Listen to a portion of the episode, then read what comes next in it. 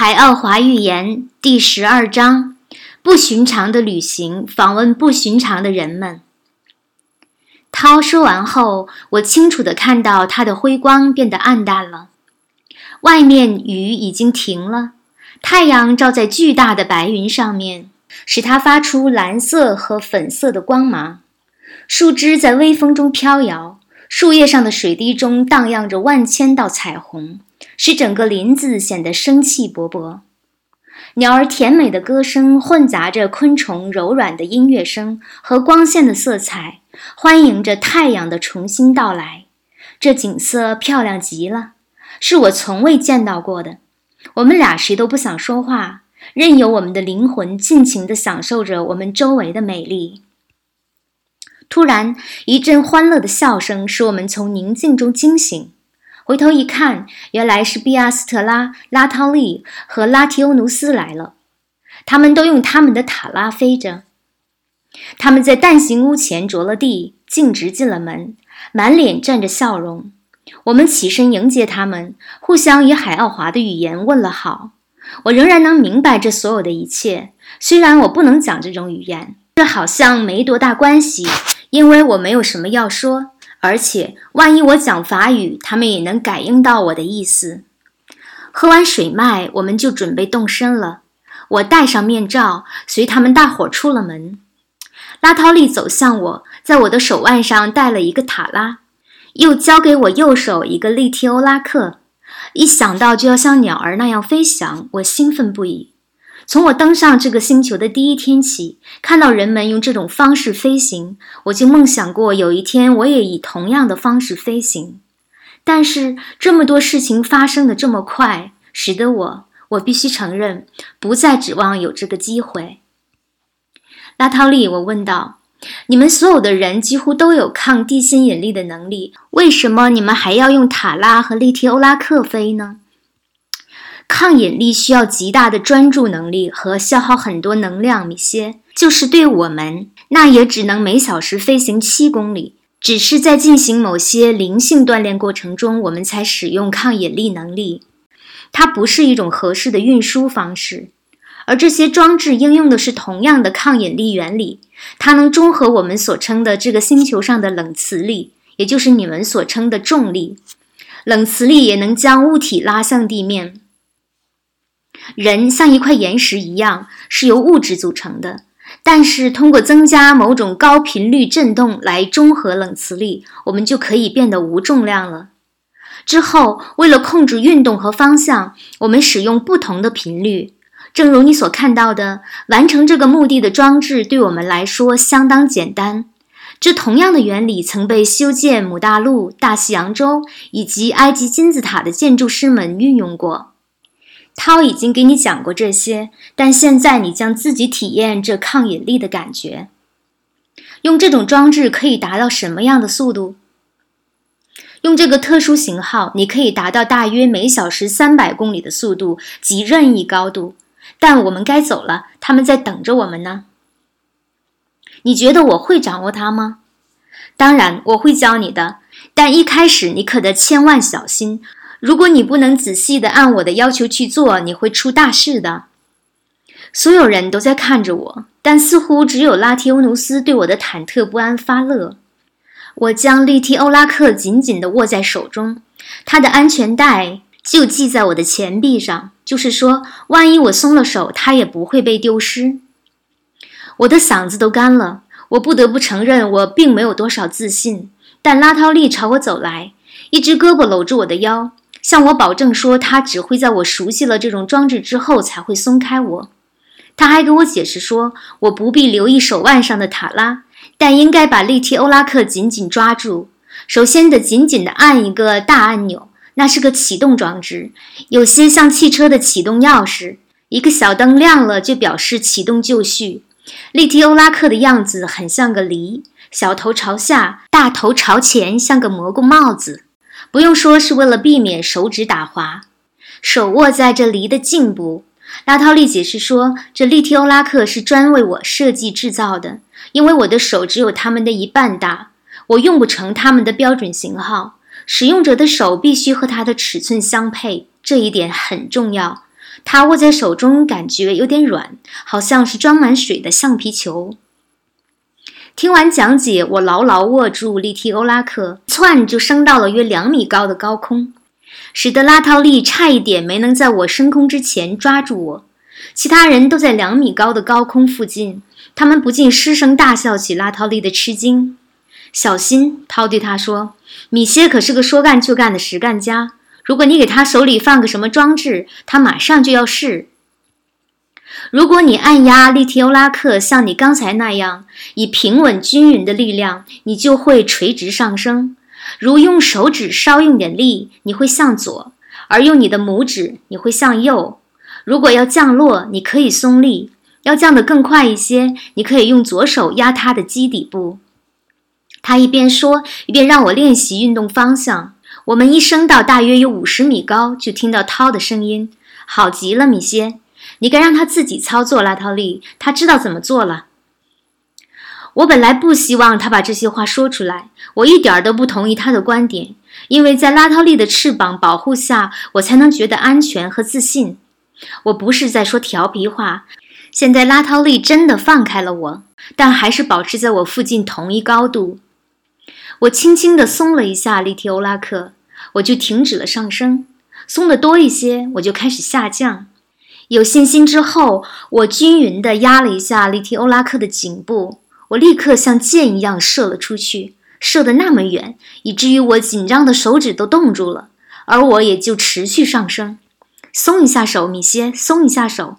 拉套利大声喊着，一眨眼他就又到了我的身边。我停了下来，此时已几乎到了海洋上空二百米的高空，就因为无意中因我冻僵的手压得重了些。其他人也飞上来，在这个高度和我们汇合了。我的脸色肯定十分奇怪，因为连拉提欧努斯都忍不住大笑了。那是我第一次见到他笑。轻点儿，米歇，这装置非常灵敏。我们现在再继续上路吧，我给你们带路。他们缓慢朝前飞去了。拉套利仍保持在我身边，和我同一高度。我用手掌压利提欧拉克，我就平稳地向前飞了。我很快的就注意到，只要我调节压力提欧拉克的压力，我能随意加速。手指压力调节着高度和方向，我仍然会出现一些意料之外的歪扭。特别是当我的注意力被吸引到三个飞跃我们前面的显眼的人物的时候，在相遇的时候，他们瞅了我一眼，明显的对我的样子感到吃惊。大约半小时后，我开始掌握了这个装置，至少是能成功的飞越海洋了。一切都正常之后，我们就渐渐加了速。我甚至能在我的同伴旁边和他们列成队形，而不必过多的担心离队。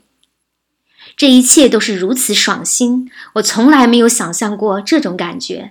由于这种装置在我周围制造出了一种立场，使我失去了重量。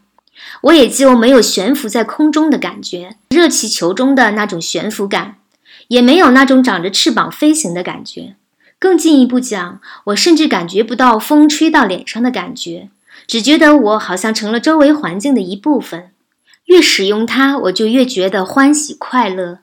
我想试一试我的控制能力，就稍稍下降了一点，然后又上升一些，如此多次，使我比他们高一些或低一些。最后，我飞到涛身边，用心灵感应告诉他我的愉快心情，让他知道我打算撩我们脚下的海水飞行。大海此时一望无际，以每小时一百公里的速度在浪巅飞行的感觉真是绝妙至极。我们全都好像是力大无比的上帝和重力的征服者。时不时的，脚下有银色的闪光，那是海中成群的鱼儿。激动中，我忘记了时间，但那次飞行好像是花了三个贴斯海奥华的时间单位。不管我朝哪边看，看到的只有地平线。涛用心灵感应告诉我说：“看那边，米歇。”远处，我能从水面上辨认出一个斑点，它迅速地变得越来越大，原来是个相当大的岛。我们很快就看到了岛上蓝黑色的岩石。它尖耸着插入蓝绿色的海水中，我们升高了高度，全岛景色尽收眼底。哪儿都没有海滩，巨大的黑色岩石使从海上登陆是不可能的。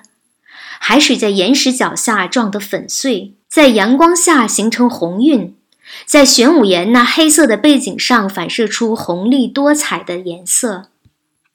岛上有个湖，湖水是祖母绿色。面对湖的半山坡上长着巨大的森林，它们的叶子是奇怪的黑蓝和黄色，树干却是红色。在那儿，湖水的表面被团团金色的雾霭遮盖着。在湖的中央，我能辨认出一个蛋形屋，它好像是浮在水面上，尖端朝上。后来我知道它的直径有五百六十米。它那巨大的尺寸还不是它的特点，它的颜色更奇特。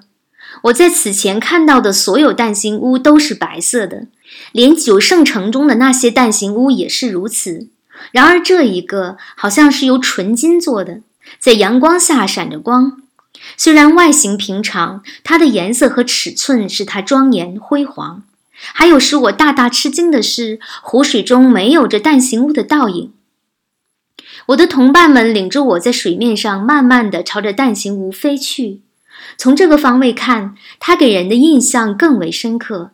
和其他的蛋形屋不同的是，这个蛋形屋连个指示入口的标志都没有。我跟着涛和拉涛利，他们一闪就进到了里面。其他两个人在我旁边，一人抓着我的一条胳膊，使我不至于掉到水里，因为我完全被眼前的景色惊呆了，出乎意料地对利提欧拉克松了手。下面是我在这蛋形屋中看到的：我看到大约有二百人悬浮在空中，看不见任何支撑和悬挂物。他们好像是在深睡或禅坐着。离我最近的人离水面有六米高，因为在这蛋形屋中没有地板，底部全是水。正如我解释过的，一旦进入里面，我们可以看到外面，就好像在我们和外面之间什么也没有。所以我能看到湖的全景，背景上的山岗和森林，连同我身边的这些漂浮着的二百来人。你会意料到这一切是极其让人吃惊的。我的同伴们在静静地注视着我，不像以前其他时候那样，我的迷惑曾使他们大笑。这次他们很严肃，更仔细地看着这些身体。我开始注意到，他们的身体普遍比我们的主人们小，有些有着相当不寻常，甚至是奇异怪异的形状。他们在干什么？是在禅坐吗？我对涛耳语道：“他就在我身边。拿起你的利提欧拉克，米歇，他就挂在你的胳膊上。”我服从了。他然后回答了我的问题：“他们死了，这些是尸体。死的？什么时候死的？他们是一起死的吗？发生意外事故了？有些尸体在这儿已经数千年了，最近的，我想放到这儿才六十年。”我认为，以你现在的吃惊状态，你没法适当的操纵你的利提欧拉克。我和拉涛利来领着你吧。他们每人抓住我的一条胳膊，我们开始在这些尸体中漫步。他们全都毫无例外的是裸体。在他们中间，我看到有一个人是禅坐姿势，头发长而且呈红黄色，有金色的皮肤。他站起来大概有两米高。外形简直像个男人，他的确是个男人，而不是两性的人。稍远处躺着一个女人，皮肤粗糙像蛇或像树皮，她显得年轻。虽然奇异的相貌使人难辨她的年龄，她的皮肤是橘黄色的，而她的又短又小的头发是绿色的。最奇怪的是她的乳房，乳房奇大，每个乳房上都有两个奶头。相距十厘米左右，它的高度该有一米八，臀部细瘦但富有肌肉，小腿相当短，尽管它的手脚完全像我们的，每只脚都有三个特大的脚趾。我们从一个走到另一个，有时停下来，有时继续走，就像是在蜡像馆参观一样。他们是从哪里来的？我悄悄地问。从不同的星球上。我们在一个人的尸体前停留了一些时间，他明显的是在生命的顶峰期。他有淡淡的板栗色的头发，发长而卷曲。他的手脚像我们的，皮肤是一种熟悉的肤色，是地球上的一些人的肤色。他大概有一米八高，面部平坦，有种高贵的气质，下巴上还有山羊胡子。我转向涛，他的眼光盯在我身上。人们该说他大概是从地球上来的。我说，要说是他就是，要说不是他也不是。你很熟悉他。因为你听到过人们提到他，我的好奇心被激发起来了。我更仔细地辨认着他的脸，直到涛用心灵感应告诉我说：“看看他的手和脚，以及他的肋部。”涛和拉涛利将我带离尸体更近的地方。我现在能清楚地看到他的脚和手腕上的伤痕，以及他的肋骨处大约有二十厘米长的深伤口。他怎么了？他被钉到十字架上了，米歇。这就是我们今天早上说起的基督的身体。幸好我的主人们估计到了我的反应，一直在扶着我，因为我相信了他说的。我没有能力操纵我的利提欧拉克。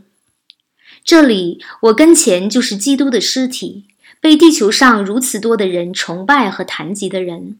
在过去两千年里，引发了如此多矛盾冲突的和导致了如此多研究的主题人物。我靠前想摸着尸体，但被我的同伴们制止了。他们将我拉开了。你的名字不叫托马斯，你为什么必须摸它？你脑子里仍然有疑问吗？涛问道。你看，你证明了我今早说的。你在寻找证据。我羞得无地自容。我对我刚才的动作感到羞耻。他理解我的懊悔。我知道，米歇，那是本能的。我能理解。任何情况下，你都不能触摸这些尸体，除了那七个圣贤涛拉中的一位以外，没有人能。事实上，是涛拉将这些尸体设计制作成了现在你看到的这么个漂浮保存状态的。他们有这个能力。这些是他们活着的时候的真实肉体吗？当然，但他们是怎么保存的呢？这儿有多少尸体？为什么要保存他们？你不记得我告诉你，当我将你从你们的地球上带来时，你问了一些问题。我说我们不会给你答案的。我当时曾解释说，你将会学会所有你应该知道的，但有些事情将仍然会留作谜。因为你绝不能说出某些事情，你刚刚问的那个问题，我因为这个特别的原因而不能回答你。但是我还是可以告诉你，这里有一百四十七具尸体。我知道我再坚持也没有用，但我还是问了另一个尖锐的问题：你们有摩西的尸体吗？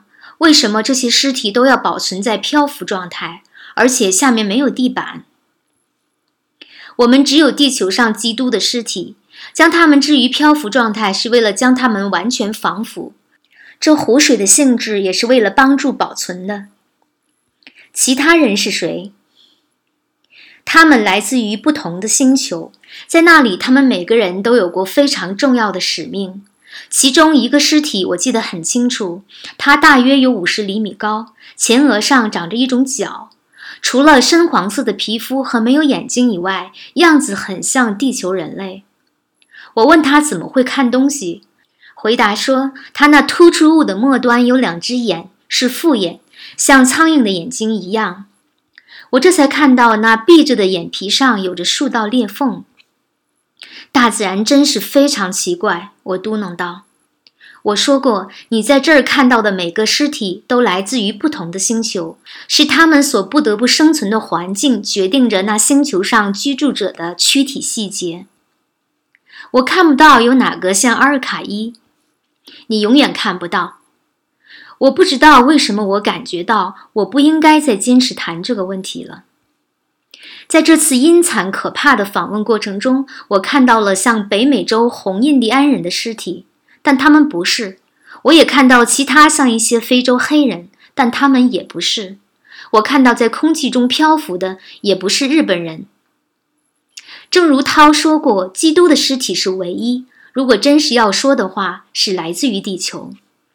在这不寻常和让人眼花缭乱的地方待了记不清的时间后，我的向导们领着我来到了外面。一股淡淡的、有森林气息的香气在微风中飘荡，使我们非常舒服。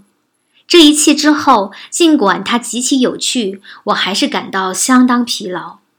涛，当然了，完全清楚这一点，以活泼的语气说：“好了，妈咪些，我们该回家了。”这些话有意用法语和地道的地球人的语调讲出来，使我精神为之一振。其作用至少和那傍晚的微风一样。我握紧我的利提欧拉克，就和其他人升到了空中。我们飞过山坡上巨大的森林，在山顶，我又一次感到了大海的广袤无际。有这次可怕的旅行做对比，我发现这个星球更加美丽了。我记得一瞬间，我感觉到所有这一切也许是个梦或幻觉。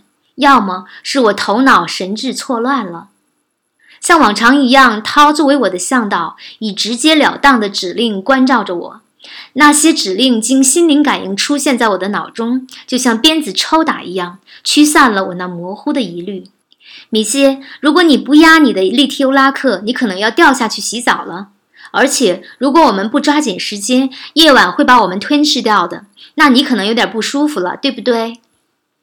的确，一失神我就落了下去，几乎碰到了水面，紧紧地按着我的利提欧拉克，立刻就像箭一样追上了他们。他们都在高空，太阳已经很低了，天空清澈，海水现在是一片让人吃惊的橘黄色。我从未想过海水会有这种色调。我问这是怎么回事？经心灵感应，我被告知说，有时在一天的某些时候，巨大的一片橘黄色漂游生物会浮出海面。这里的海水似乎含有数不胜数的浮游生物。这景色是蓝绿色的天空，橘黄色的海水，所有的一切都被包裹在金色的光线之中，而这光线来自于这个星球的四面八方。我的同伴们非常突然地升高了高度，我赶快地也跟上了他们。我们在大约一千米的高度加速，以大约每小时三百公里的速度向我们来的方向飞去。我猜是那应该在北方。朝着太阳落的方向看去，我辨认出水面上有一条白黑相间的带子。我没必要问，回答很快就来了。那是努鲁卡一块大陆，像整个亚洲一样大。我们要到那儿看看吗？涛没有回答，这使我惊讶。这是他第一次不理我的问题。我以为我的心灵感应能力不足了，就又问了一句，用法语，还提高了语调。看那边，他说。转过头，我看到一大片有着艳丽颜色的鸟儿就要从我们的前面穿过。由于害怕撞着它们，我降低了好几百米。它们以不可思议的速度从我旁边撩过。但那是由于他们，还是由于我们飞得太快了？我想可能是由于我们共同的作用吧。这速度使他们消失得如此之快。但就在那时，发生了使人极度震惊的事。抬头一看，涛和其他人仍然保持着原来的高度。他们怎么没有和这些宽翅膀的鸟儿相撞呢？我瞧了一眼涛，我知道他明白我的思绪。我意识到那些鸟儿出现的正是时候，就在我提问题的时候。由于熟悉了涛，我知道他忽视了我，他肯定是有原因的。我也就把这事儿放到一边不去想了。我就决定好好利用这次没有翅膀的机会飞一飞。我陶醉在了四周那美丽的色彩之中。随着太阳朝地平线落下，这些美丽的颜色也就在不断的变化着。天空中布满了淡淡的、优美的彩色粉笔的色调，如此壮丽，如此美妙，我的笔是描写不出来的。我本以为我见过这个星球上所有可能看到的色泽、色调和色彩，但我实际上还是错了。从我的高度看，天空中那色彩的效果迷人极了，它们有时和海洋的颜色形成鲜明的对比。而有时又互相补衬得更加完美，多美妙啊！大自然能够演绎出这一系列的颜色，总是在变化着，又总是那么美丽。我又感觉到像喝过酒时的那种迷迷糊糊。这种感觉以前曾使我浑浑噩噩。我又接到了命令，简短而清晰：立刻闭上你的眼睛，米歇。我服从了，醉酒的感觉消失了。但闭着眼可不好操纵利提欧拉克和掌握姿势，特别是当一个人是这方面的新手时，更是如此。不可避免的，我一会儿偏左，一会儿偏右，又升又降。又是另一个指令，这次不那么急迫了。看着拉提欧努斯的后背，米歇，眼睛别离开他的翅膀。我睁开眼，看见拉提欧努斯在我前面。奇怪，但没有让我吃惊的是，他拍打着黑色的翅膀。我全神贯注地盯着他们。一会儿，涛飞到我的眼前，用法语说：“我们就要到了，米歇，跟着我们。”我觉得同样自然，就是拉提欧努斯又没有了翅膀。我随着大伙向下飞去。我认出了我的蛋形屋所在的那个小岛，它像个多彩的桌布上的宝石一样。太阳已经沉在了波涛里。我们很快就进入了一片燃烧着的火焰般的颜色之中。我赶紧朝我的蛋形屋飞去，颜色的美妙引起的醉的感觉威胁着又要将我吞噬掉。我不得不半闭着眼睛。我们现在是在水面上飞行，不一会儿就飞过了沙滩，穿入了围绕我的住处的那些树林中。可是我的着陆却不成功。我是跨过一张椅子的后背穿入蛋形屋的。拉涛利立刻就到了我旁边，他压了一下我的利提欧拉克，问我没事儿吧？有啊，就是这些颜色。我结结巴巴地说道。没有人笑我的小事故，每个人都显得有些忧伤，这对他们来说是太不寻常了。我被搞得糊里糊涂。我们全都坐了下来，喝了一些水麦，吃了一些红色和绿色的蔬菜。我并不觉得很饿。我取下了头罩。开始觉得我又像我自己了。夜晚很快就降临了，在海奥华上也一样。我们就在黑暗中坐着。我记得我曾怀疑过，在我仅能够大略辨认出他们每个人的时候，他们能不能在夜间看我，就像在白天一样。现在这都是事实。没有人说话，我们都静静地坐着。抬头，我能看到星星们闪烁着各种颜色。就像焰火在天空中绽放之后，又被固定在了天空。在海奥华，由于大气层中气体和层次成分都和我们地球上的不一样，星星看上去也就要大得多。我突然打破了静默，问道：“很自然的，地球在哪儿？”就好像整个小组都在等着我这个问题似的，他们全都扬起了手。拉涛利抱起我，就像是抱起一个小孩。我们来到了外边。其他人在前面带着路，我们沿着宽宽的小径来到了海边，在岸边潮湿的沙子上，拉涛利把我放了下来。一分钟又一分钟，天空中的星星越来越多，好像一个巨手在点蜡烛。涛走近我，几乎是用耳语对我开了口，那声音中有一种伤感，以至于我几乎都辨别不出那是他的声音。你能看到那四个星星吗，米歇？就在地平线上，它们几乎形成了一个正方形。右上方那颗绿绿的、比旁边的明亮一些的星星。是的，我想那是是的，它们形成了个正方形，绿色的。是的。现在看着正方形的右边，稍高一些，你能看到两个距离很近的红色星星。是的。看着右边那一颗。再稍向上一些，你能看到一颗白色的小星吗？很仔细的辨认才能看得到。我也这么想。是啊，在它的左边偏上一点，有一颗黄色的小星星。